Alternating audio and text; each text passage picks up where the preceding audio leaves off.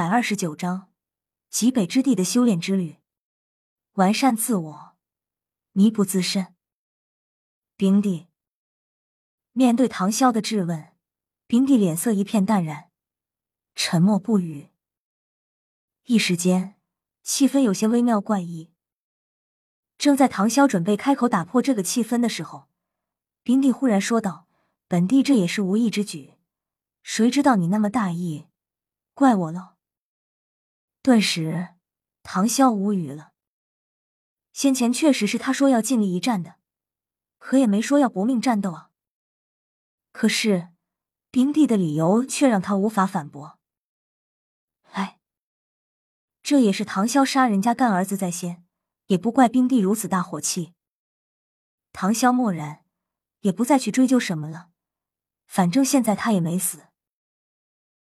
极北之地某一地方，一个多月来，唐潇后背的伤势已经完全恢复，而且断碎的龙翼也重新生长回来，威力更胜之前。他一个月前和冰帝一战后，便来找到一块清静冰寒的地方修炼。这一个月内，唐潇在这冰天雪地、冰寒冻骨的环境里，把心冷静了下来，好好的反思了自己。之前的所作所为和一些错误的地方，看来我之前的心境带有一种强烈优越感。自从被天帝带到这片异世界，成为了唐三的哥哥后，唐潇开始总会有种优越感和侥幸感。在他六岁前，武魂尚未觉醒，便想着抱唐三大腿，反正自己是他哥，唐三飞黄腾达了，肯定少不了他的荣华富贵。就算不能成神，也起码能尊享百年。所以，开始他虽然对于唐三的天赋表示有些慌，不过还是很庆幸的。直到他觉醒了武魂之后，便知道自己这一生肯定不可能平凡了。九爪金龙，龙族之皇，祖龙血脉。虽然只有先天满魂力，但唐潇也能知道这个祖龙武魂不简单。而且唐啸天生神力，体质强大，这些也是唐潇去了天斗皇城才发现的。当时的他，利用前世知识头脑，开始了赚钱计划，并且一个可怕的理想在他的脑海中扎根。直到莫名其妙的有两位封号斗罗投靠他的时候，他的理想彻底发芽。后来更是拜李太白为师，他越发觉得这个异世界不简单。起码他认为，应该是时空错乱了。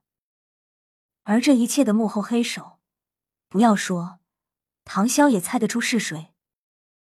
前世的他，不过一名学习好的学霸而已，其实心中也有一个出人头地的梦想和野心。今生的他，有了不同于常人的力量，所以愈发强烈自己曾经的渴望。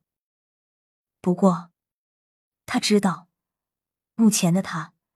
还不够实力去实现自己的理想。我似乎有时候太自以为是了。唐潇暗暗思索。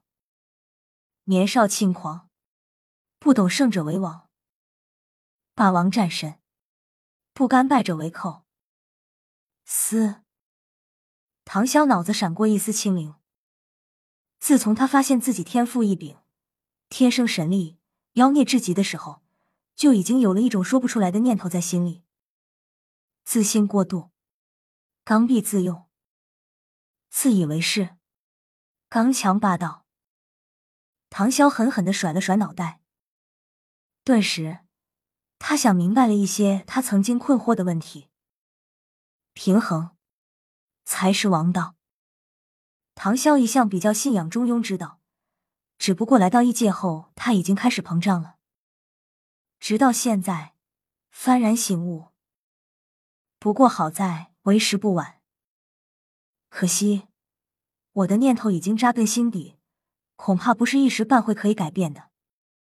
看了看四周的白雪皑皑，唐潇眼中闪过一丝决意，双手快速的在身上点了几个穴位，将魂力运行了一个周天。随后，一股清流寒冷的感觉蔓延全身。唐潇此刻已经封印自身所有魂力。要不是他凭着强大的体质，恐怕现在早就冻成冰块了。拿出轩辕剑，开始练习起来。在这零下一百多摄氏度的环境里的唐潇，感到了一股深深的寒意。根据原子运动学，唐潇体内的热量在不断的散失，而且外界的寒气也在不断的入侵。轩辕九式，孤剑一掷，砰！唐潇的速度慢了很多，而且招式路线也不对。果然，失去魂力后，连神兵都挥不动。再来，孤剑一掷，又一次落空，再一次开始，不断的周而复始，反反复复，石破天惊，速度还是不够快。呵，身上结了一次又一次的寒霜。却一次又一次被震碎，紧紧咬着牙齿，凭着一股毅力也要坚持下去。天赋再好，也要努力。呵，时过境迁，转眼间，唐潇已经苦练轩辕剑九个月了。孤剑一掷，石破天惊，剑气纵横，天外飞剑，万剑归宗。轩辕九式，唐潇已经能使出五式，不用魂力，唐潇也能使出。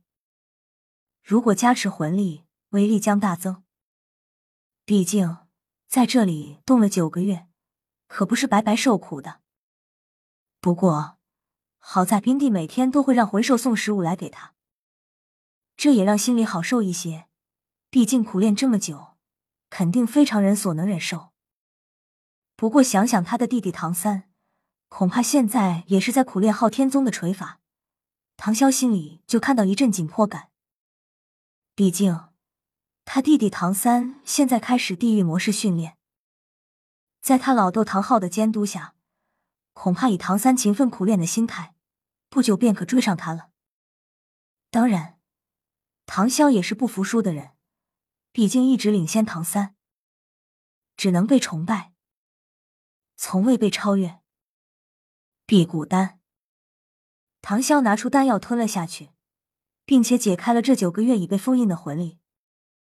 顿时，一股暖意涌上心头，身体外的寒气再也无法侵入半分，暖洋洋的，真舒服。这辟谷丹可以顶一个月的粮食，让我不饿。